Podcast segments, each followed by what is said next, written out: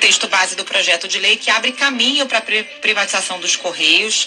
Foram 286 votos a favor, 173 contra e duas abstenções.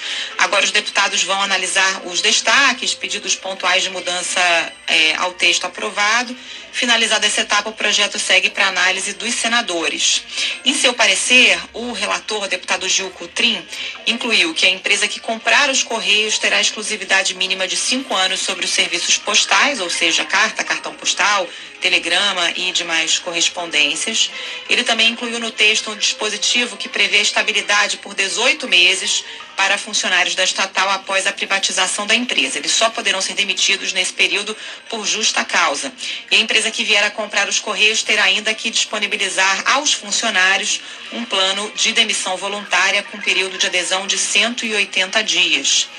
É, e aí quem aderir a esse PDV tem direito à indenização equivalente a 12 meses de remuneração, manutenção do plano de saúde, enfim, alguns é, benefícios. O texto autoriza ainda a transferência dos empregados dos Correios para qualquer órgão da administração pública que solicitar é, esse funcionário.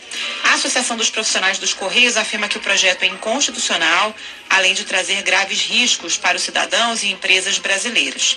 O caso está em análise pelo Supremo Tribunal Federal. O Procurador-Geral da República, Augusto Aras, se manifestou no processo contra a privatização dos serviços postais e correio aéreo.